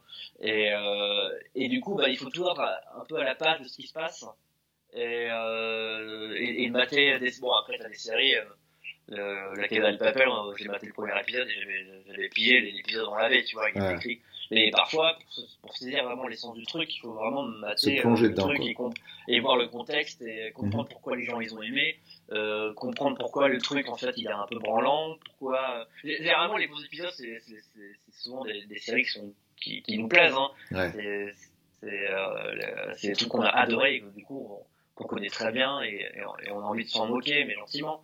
Et Mais, où est la euh, pression Où est la pression justement entre montrer des trucs que vous vous kiffez, tu vois, et Ouais. euh, et montrer des trucs que vous savez que les mecs, voilà, votre public va va kiffer, tu vois. Où est le Est-ce que est-ce que vous ressentez une pression par rapport à ça? Et elle vient d'où la pression justement? Euh, non, on n'a pas Non. de pression en fait, parce que les épisodes vraiment on les fait pour nous. On se dit que si on se marre à les faire, si on se marre en les regardant, le- ça va plaire. Mhm. Ensuite, on a des surprises en fait. Avait des épisodes où vraiment moi j'étais vraiment content. Je me disais putain, celui-là il envoie du lourd, il est vraiment bien et tout ça. Et, euh, et puis, euh, surprise en fait à la diffusion, euh, tu, vois, tu te rends compte que les gens ils réagissent moins et qu'ils vont agir de ouf sur un épisode que tu trouvais un peu, euh, un peu, un, Pas- un pas- drôle, en pas fait. si bien. Il Ouais, y, y a une surprise en fait, ce qui est bien, hein, heureusement. hein. Mais euh, c'est assez marrant. Tout d'un coup, il y, y a une vanne qui a pas passé et puis euh, qui a passé inaperçue en tout cas. Puis d'un coup, il y en a une, voilà, tout le monde va la répéter. Bon, après, généralement, clairement, t'as des épisodes, on en a quelques-uns sur la nouvelle saison là, et euh, je suis vraiment content parce qu'on a vraiment des, vraiment des super épisodes. Euh, je sais qu'ils vont vraiment marcher, tu vois, parce que c'est évident en fait. T'as t'as- t'as deux trois phrases dans le truc, tu, tu sais que les gens vont, vont de rire à celle-ci quoi. Et c'est quoi C'est quoi justement le retour euh, Parce que combien de, combien de personnes euh, regardent cette série Chaque épisode, c'est quoi C'est combien de personnes qui regardent ça? Euh, En gros. Je crois qu'on est genre à 700 millions de vues sur YouTube, un, un truc comme ça au total. sur la sur la sur la saison sur le, toutes les saisons Toutes les êtes saisons confondues, je crois que c'est ça. Hein. 500 millions Euh, ouais, je crois. Faudrait que je regarde en fait, je me Mm. plante. hein. Mais euh, je crois que c'est un truc comme ça. Euh, Il y, a, y a une communauté, il y a, y a- y a 2 millions de personnes qui suivent, qui suivent la chaîne. Ouais. Euh, C'était quoi ta question, pardon, excuse-moi? Non, c'était justement savoir justement quel était quel était euh, quel était le nombre un peu de personnes qui regardaient ça. C'était exactement ça. C'était de savoir. Oui, voilà, c'était ça. Donc, euh, et puis après, par épisode, ça aussi, entre, entre 1 et peut-être 6-7 millions, je sais plus trop en fait. Euh, Les gens de la prod ont les chiffres. euh, Donc, Euh, t'as des épisodes vraiment qui explosent en fait. Les bons, tu, tu vois tout de suite en fait. Tu, tu sais que euh, ceux-là sont partagés et, et que les gens les matent. Donc euh, forcément, et puis plus il y a de vues, plus plus il a- plus.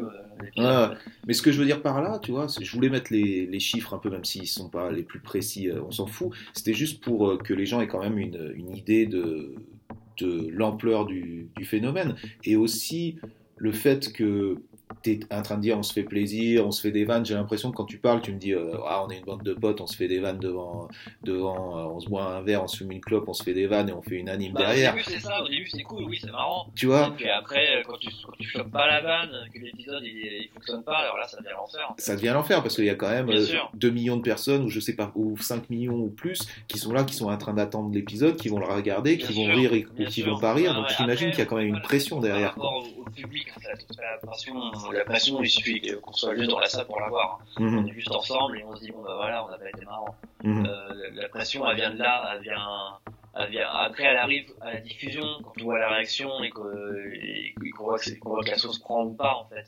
Euh, la pression, elle est surtout entre nous, en, en se disant, bon, cet épisode, il est vachement bien, euh, on n'a pas beaucoup de temps pour le faire, euh, comment on va faire en sorte qu'il soit vraiment efficace avec le peu de temps qu'on a?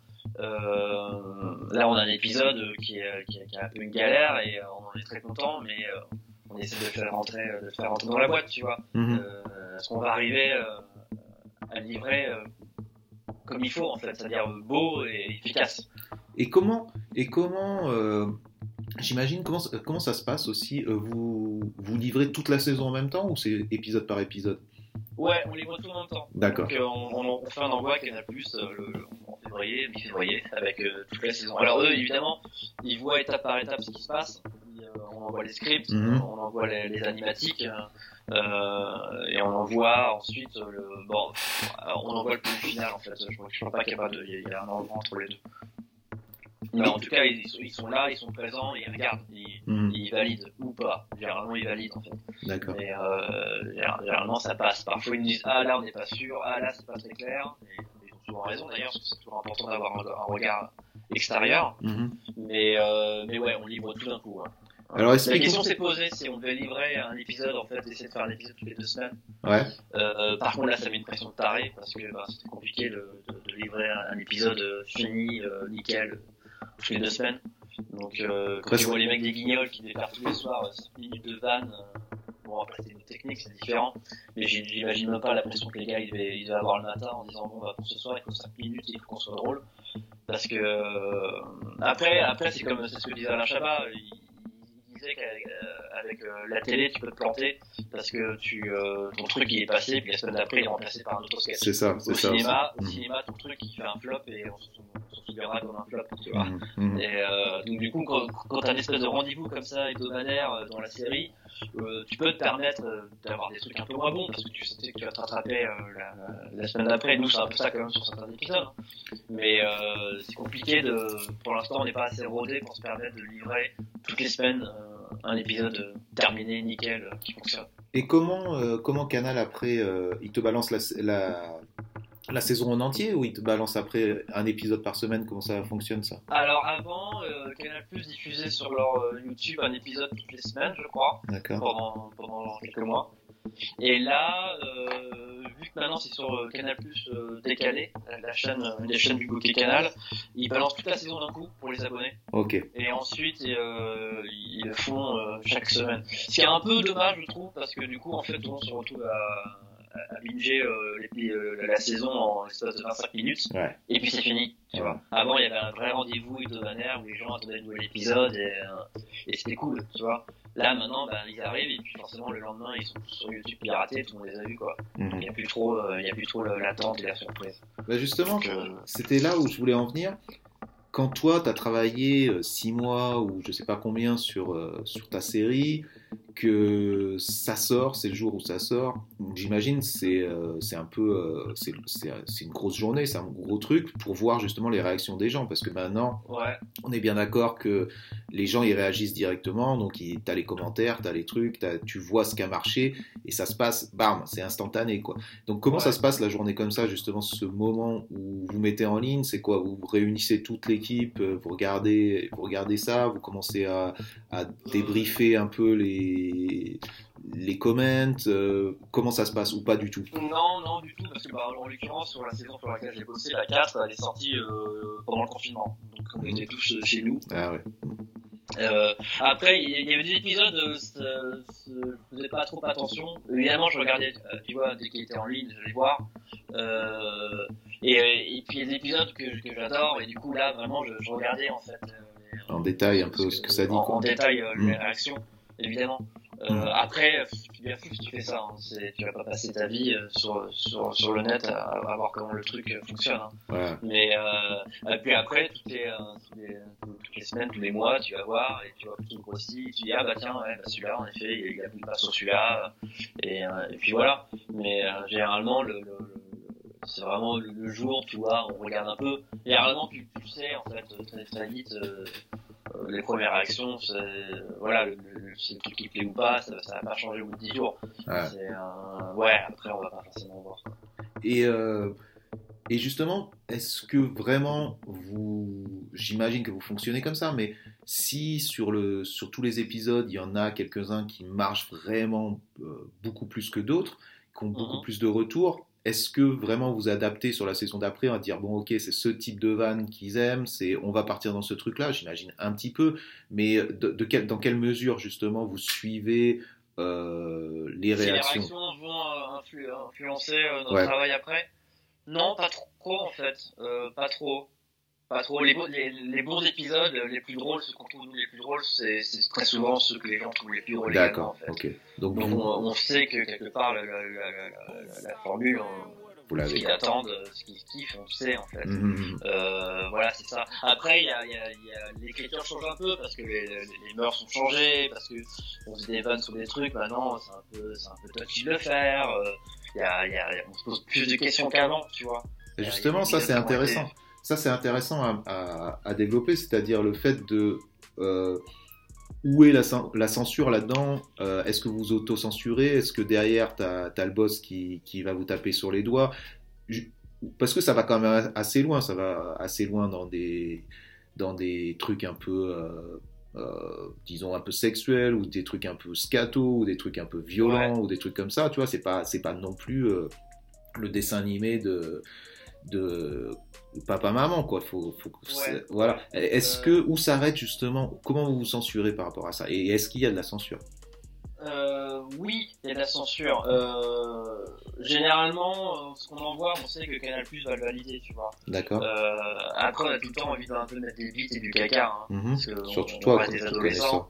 Mais euh, oui, il y a une censure quand même. Parfois, il y, a, il y a des épisodes qui sont maladroits en fait. Tu te rends pas compte, mais en fait, euh, tu, quelque part, sans le savoir, tu dis il y a un truc qui est un peu touchy, Mhm. qui est euh, qui, est, qui qui fonctionne pas, tu vois. Parce que les, parce qu'il y a des vannes qui passent plus.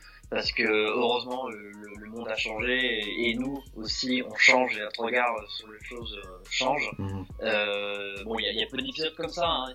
Il y, a, y a des épisodes parfois qui sont vraiment gratuits en fait. Et là, tu dis bon, est-ce que c'était nécessaire forcément qu'il l'encule, tu vois? Mhm. Non, ça ne l'était pas. Voilà. mais c'était marrant quand La même censure, la censure, elle était là. Mais parfois, tu te dis, c'est tellement gratuit que du coup, ça rend bien drôle en fait. d'accord Et c'est un exercice difficile la comédie et notamment la parodie en fait parce que ben moi bêtement je me disais bon bah, les cassos je suis mettre du caca et puis ça va être marrant bah non euh, à chaque fois il y a, y, a, il y a ça je sais pas si les gens s'en rendent compte il y a, il y a pas sur tous les épisodes mais il y a, il y a quand même un petit travail d'analyse en fait et pourquoi pourquoi on, le, le personnage on l'a twisté comme ça il n'y a pas de recette à un épisode mais parfois il y a y a, y, a, y a des épisodes où, qui, sont, qui sont assez malins par rapport à ça, qui arrivent vraiment à, à cerner euh, l'essence d'un truc et à voir en quoi c'était mauvais ou en quoi c'était super et comment en fait on peut on, on peut on peut s'en moquer et comment on peut pousser le truc et comment on peut l'appliquer en fait à quelque chose de très vrai euh, dans, dans la vie de tous les jours. En gros c'est un peu ça quelque part. C'est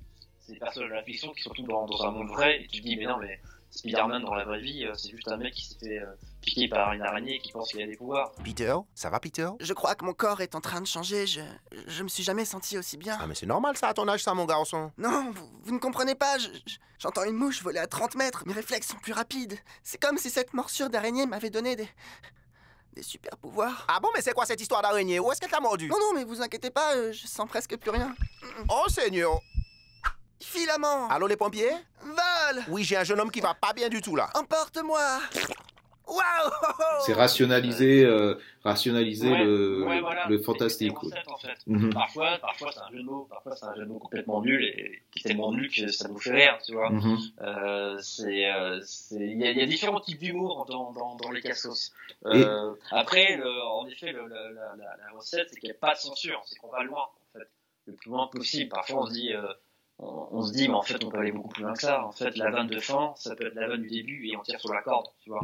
Y a, d'accord ok à ce point là quoi à ce point là Ouais, bien sûr. Ouais, Ouais. ouais, c'est rare. euh, Le, le but, c'est ça. Et après, c'est pareil dans l'animation également, dans, dans la technique, en fait. On se dit, bon, comment on peut pousser ce truc-là? C'est-à-dire que on éclate de rire en, en ça, en écrivant le truc.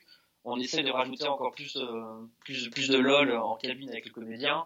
Euh, au moment de l'animatique, on essaie de, de pousser encore le bouchon. Et euh, à l'anime, pareil, on, va jusqu'au bout du truc et à chaque fois, on rajoute une couche de, marrant, quoi. Et est-ce que, est-ce que il y a des épisodes où vous vous êtes dit, bon, on est allé trop loin en fait sur celui-là. Est-ce que ça, ça le fait, ça existe? Ouais, euh, rétrospectivement, oui. Mm. Je crois qu'il y a quelques personnes qui se disent bon bah là, euh, c'était pas nécessaire. Là, c'était un peu bon, voilà, ça sentait qu'on était une bande de mecs, tu vois. D'ailleurs, ça sent toujours. Ouais, ça sent Mais euh, ça sent toujours. C'est c'est c'est C'est c'est justement par- partie de la vibe du, du truc aussi. C'est un peu ce truc. euh, Ouais, qu'on essaie de casser, hein, parce que euh, bon, bon, on a, on a, on a des nanas qui bossent avec nous, on a eu des, des nanas à l'écriture, mais euh, le milieu de ça reste euh, de moins en moins, heureusement. Mais euh, c'est qu'on est quand même une bande de mecs. Mhm. Et, euh, et ça, ça pose des problèmes aussi en écriture parce que ben, malheureusement, il n'y a pas forcément de personnages féminins et euh, c'est un peu dommage. Ça limite, quoi. Ça Euh, limite le truc, Ça- quoi. Ouais, alors pour plusieurs raisons. Je pense que clairement, tu te rends compte en fait en analysant un peu les séries que souvent les, les, les héroïnes, c'est juste euh, des meufs. En fait, elles sont juste là parce que ce sont des meufs. Mhm. Euh, ensuite, c'est c'est aussi à l'écriture. C'est toujours super. euh, C'est normal et important d'avoir une nana parce que ben les nanas vont avoir un, un regard sur, euh, sur sur un truc qui sera pas forcément l'autre en tant que mec en fait. Bien sûr. Et, euh, et donc ça, c'est hyper intéressant aussi. Euh, Mais est-ce que, est-ce que s'il y avait justement ce côté plus féminin, euh, vous ne perdriez pas l'essence même de ce truc qui est un truc justement, j'ai envie de te dire, de, de gamin ou de, de petit con un peu qui, qui sort des vannes et qui s'en fout et qui, qui euh, le fait de manière euh, pour choquer, tu vois ce que je veux dire, qui le fait ouais, pour... euh, tu veux dire, que c'est quelque chose qui est très masculin en fait de, de, de, d'être comme ça. Ben, Euh, Totalement. J'ai l'impression que c'est un, tu vois, c'est quand t'as as 13-14 ans et que tu, tu veux, euh, t'exagères tout et tu Ouais, tu essaies ouais, de te ouais, choquer toi-même, choquer tes potes, tu vois ce que je veux dire? T'as ce côté-là, bien, entendu.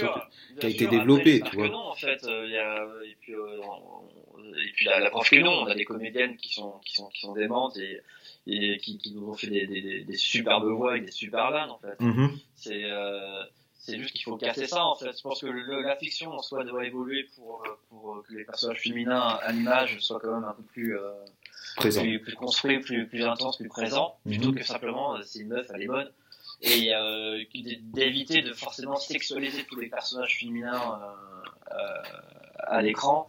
J'ai maté la série en ce moment qui fait un carton sur Netflix sur une meuf qui joue aux échecs, là. The Ouais. Queen's Gambit.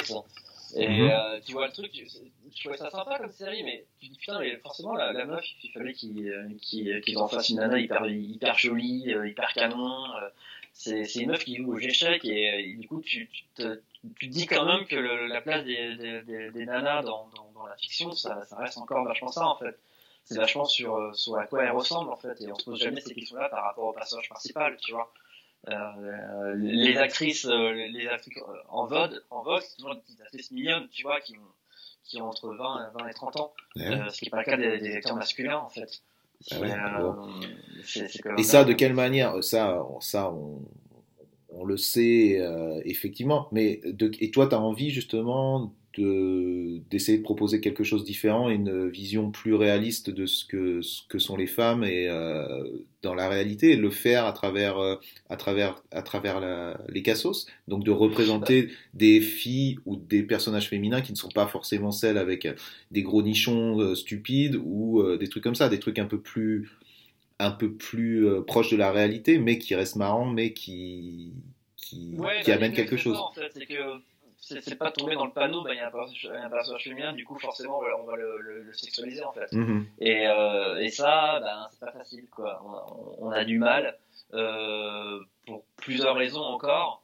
Euh, là, d'ailleurs, dans la saison, je, je regrette qu'il n'y ait pas assez de nanas, en fait.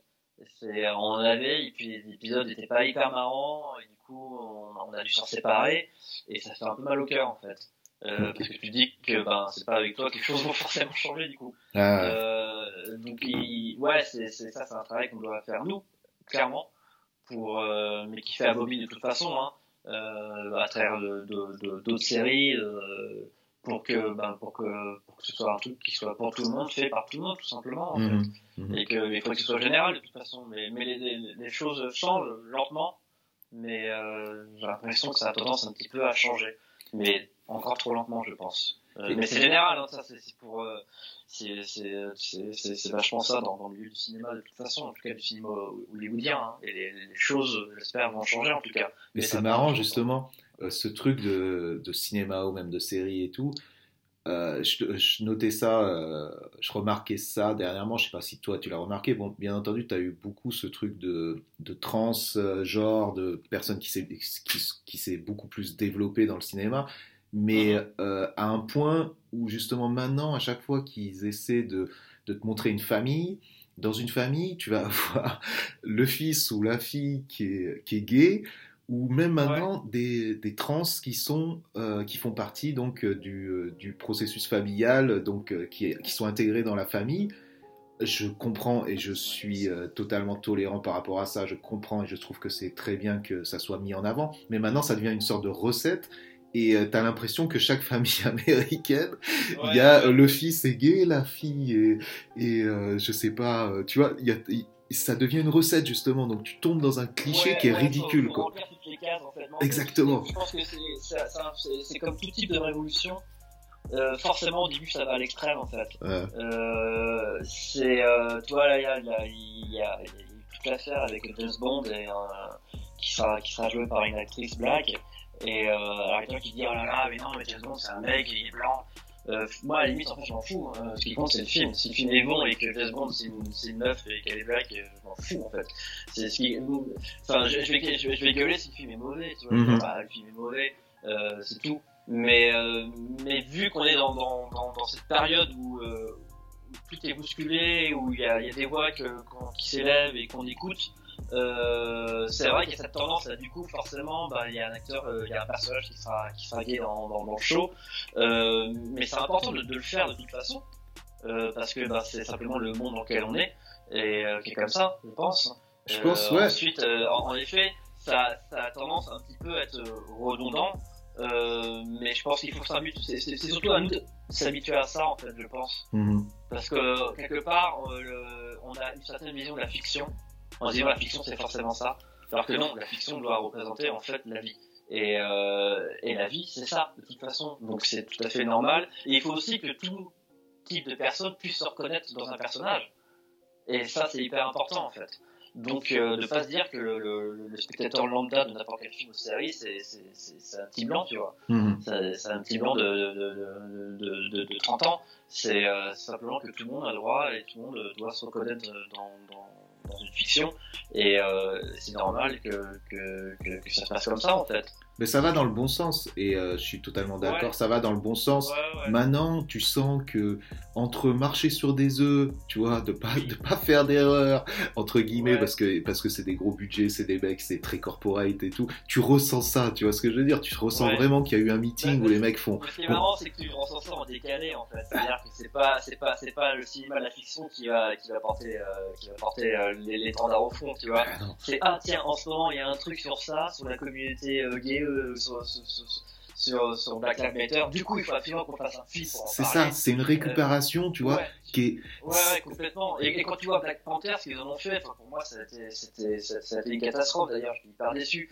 Parce que euh, je crois que c'est Kassovitz qui disait ça, où ils ont même voulu le nom, en fait. C'est-à-dire que pour nous, Black. Panther, c'était un mouvement social des années 70. Eux, ils en ont fait un film. Ce qui fait que les gamins maintenant, quand tu leur dis à Black Panther, c'est quoi Ils vont dire, bah, c'est un film avec un super-héros. Et, euh, et en plus, l'histoire, enfin, purée, enfin, il y, a- il y a un pays en Afrique qui tout d'un coup euh, a les trucs qui volent en or et tout. Enfin, c'est, euh, c'est- ouais, non, j'ai. Bah, c'est la récupération. Ils, ils ont pris, ils ont pris des acteurs renois qu'on connaît pas, qui ont forcément été pas aussi bien payés que toutes les rostas américaines euh, qui sont payées des millions. Du coup, ils ont fait une espèce de truc au rabais qui aura coûté que dalle pour faire un film qui vaut autant de thunes que n'importe quel film. Enfin, en fait, ils, ils ont pris le truc. Et, enfin, ouais, moi, c'est, enfin, ouais, j'ai, ça, m'a vachement choqué en fait. Ah, on va prendre ce truc-là parce que c'est en vogue.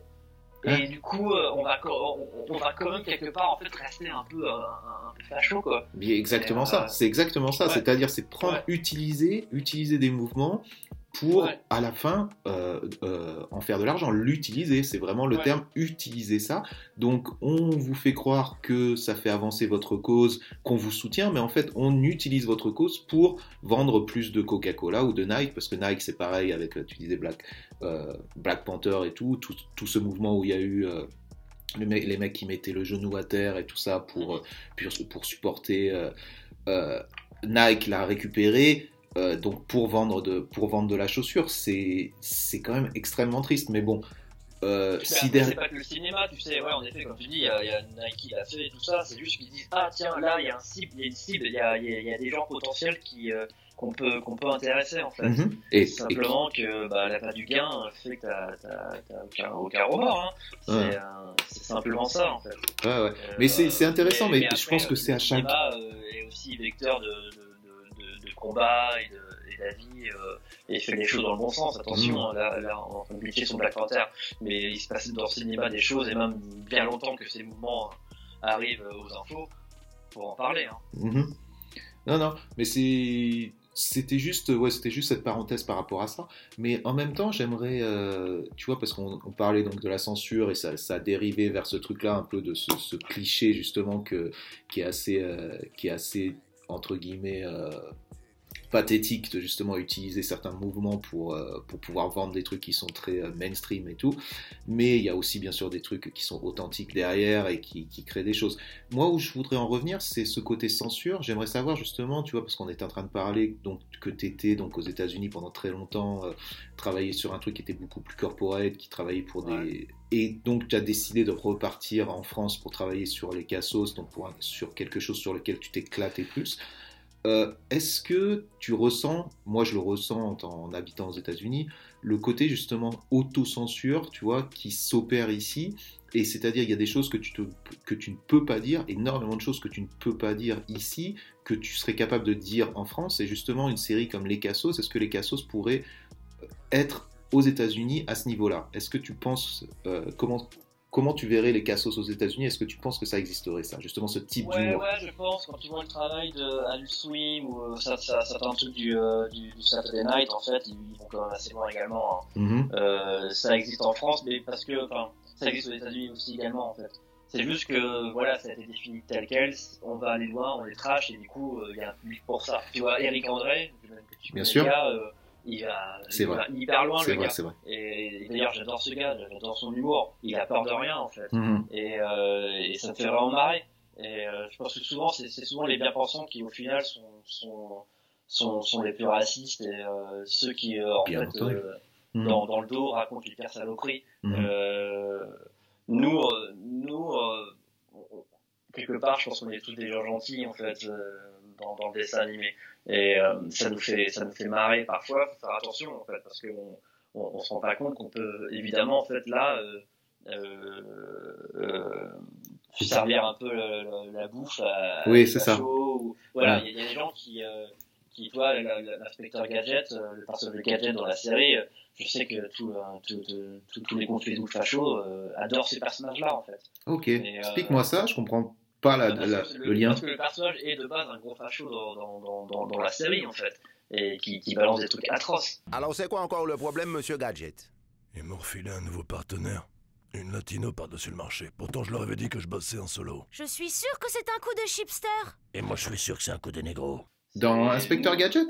Dans, dans, dans, dans, dans la parodie qu'on a fait dans, dans, dans de, de, D'accord, ok. de, de Donc- Gadget, entre ok, voilà, j'ai- entre Gadget et euh, Clint Eastwood, et euh, Inspector Harry, D'accord. euh, il, est- il est atroce, tu vois, il, il chope Aladdin parce que parce qu'il est rebeu, il le tabasse. Mhm. Et, euh, et du coup, en fait, ce truc-là, bah, ça nourrit vachement, en fait, euh, toute une part des... euh, des, euh, D'accord, ils le prennent au premier degré ou alors ils, ils juste ils- Ah bah non, ça leur permet qu'on déconne, mais... euh, ça leur permet eux de, de de légitimiser leurs idées et de, de faire en sorte que c'est marrant de dire euh, on tape un rebeu. En gros, c'est ça le, le délire. Alors que vous, Je sais pas, je pense qu'il dit, ah bah tiens, ça ressemble bien à toutes les blagues qu'on peut raconter entre nous, tu vois. D'accord, ok. Euh. C'est ça, nous on, on- on- on- on les raconte parce que bah, on, se, on se moque des fachos en disant ça. Mhm. Mais, euh, mais forcément, tout, tout le monde va récupérer ça en fait. Bien sûr, je comprends ça. C'est de, la- de la pop culture, tu vois. Mhm. Donc euh, t'as des gens qui récupèrent ça en mode ah là, qu'est-ce qu'ils sont cons, et d'autres en disant ah putain, mais c'est tellement vrai, c'est tellement drôle. C'est- dangereux. Forcément, ça arrive. C'est pour ça qu'il faut faire attention parfois. Tu te dis, bon, bah là, euh, Nous, on voit pas le mal, mais euh, certains pourraient le pourraient l'utiliser d'une autre manière. Et effectivement, là, c'est- ouais, c'est compliqué. ouais, un peu, en fait. On se Mm. dit, bon, bah là, non seulement c'est pas drôle, et puis en plus, euh, ça fait rien que, que ces gens-là. D'accord, ok. Donc, euh, ça n'a pas intérêt d'aller plus loin, tout simplement. Ok. Et là, donc, euh, donc, t'en es où là maintenant? Donc, la saison 5 arrive. Quels, quels sont. bah, Dis-moi un peu là, justement, où t'en es? là, là où on en est, euh, euh, on termine euh, l'étape du layout, c'est-à-dire qu'en fait, tous les épisodes ont été écrits, on a tous les scripts, on a, fini, on a fini ça il y a un mois, un mois et demi. Mhm. Euh, toutes les animatiques, c'est-à-dire on, on a enregistré les acteurs, on a fait un montage son euh, de leur voix à- en rajoutant des effets sonores. Euh, avant même de dessiner, en fait, on a, on a, on a un audio de l'épisode avec les voix des acteurs def et euh, tous les tous, tous- tous les FX et euh, tous les bruitages.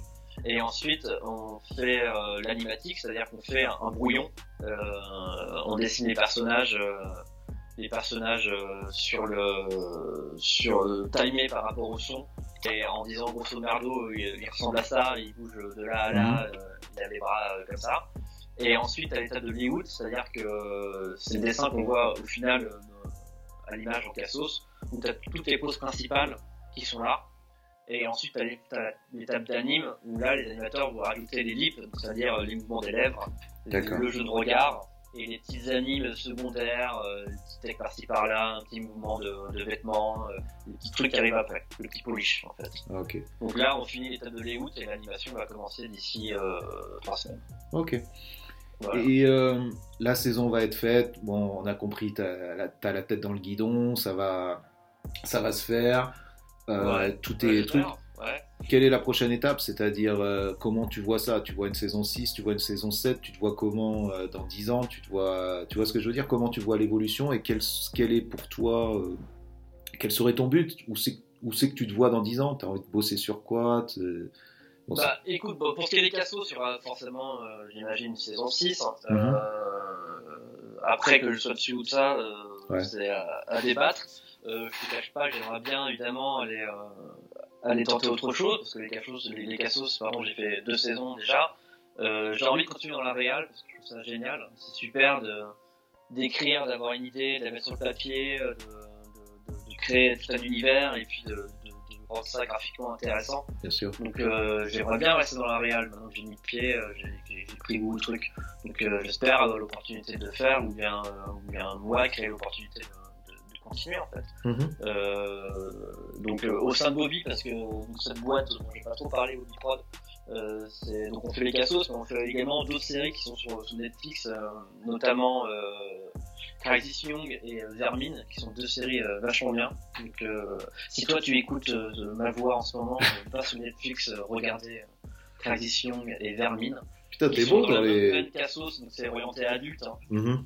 Et sinon, il y a aussi euh, gratuit sur internet, il y a Pipoudou, euh, qui est vachement bien. Euh, je crois que toi aussi, depuis les États-Unis, tu y as accès.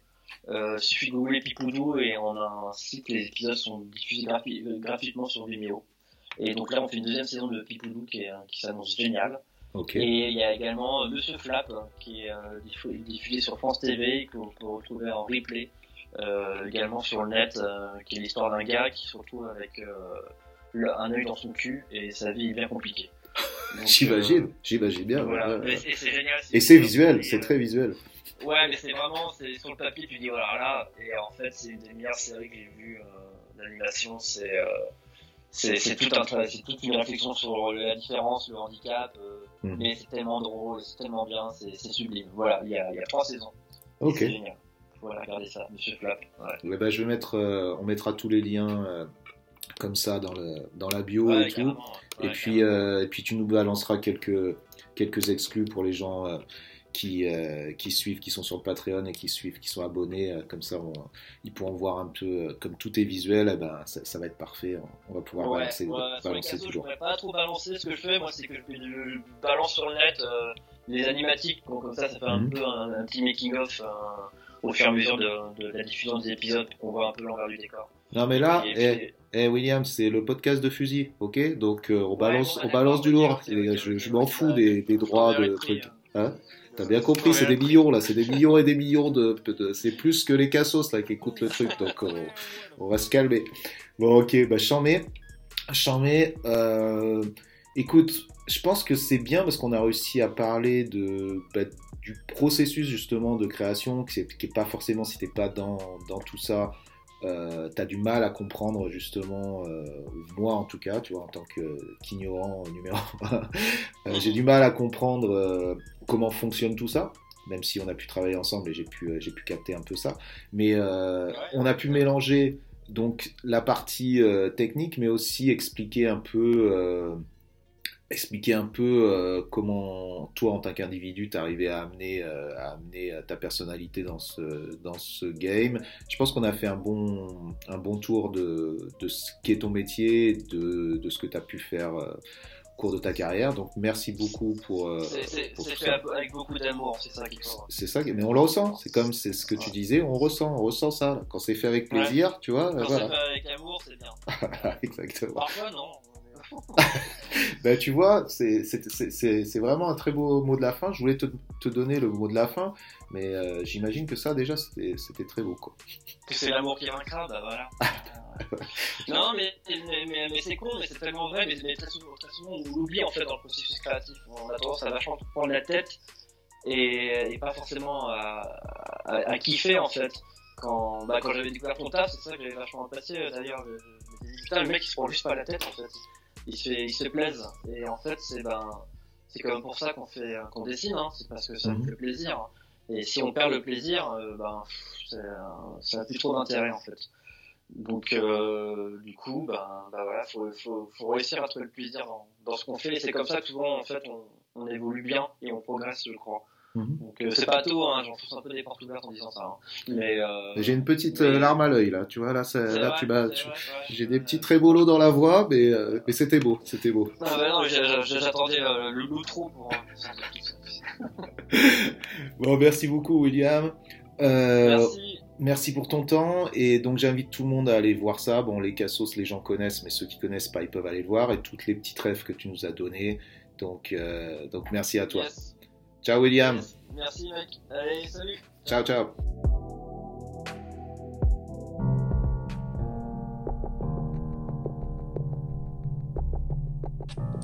Donc nous voilà à la fin de cet entretien. J'espère que vous avez apprécié, que vous avez appris des trucs ou que vous avez passé un bon moment, comme moi. Euh, donc, euh, comme je le disais en intro dans le Patreon, euh, William nous a lâché plein de trucs inédits. Donc, euh, donc euh, allez-y, soutenez et partagez. Voilà, ça, fait plaisir, ça fait avancer. Euh, pour la dernière émission de l'année, donc c'est quoi, épisode 7 je serai avec le créateur de Sang Bleu, qui est Maxime Buchy.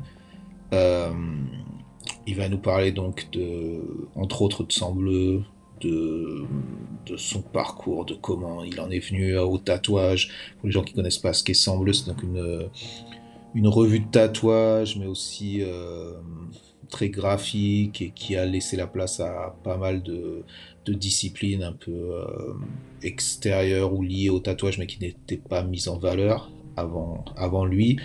Et euh, de là, ça a découlé sur pas mal de choses, dont des, des salons de tatou, mais aussi, euh, mais aussi des choses dans l'édition, dans le graphisme, dans l'art contemporain. Donc une discussion, euh, je crois qu'on est resté deux heures, quelque chose où vraiment on va, on va un peu loin dans, dans certains sujets. Vous allez découvrir si vous ne connaissez pas un personnage qui vaut la peine d'être euh, d'être écouté. Donc ça c'est la semaine prochaine, pareil, mercredi 20h. Euh, D'ici là, portez-vous bien et puis euh, faites tourner.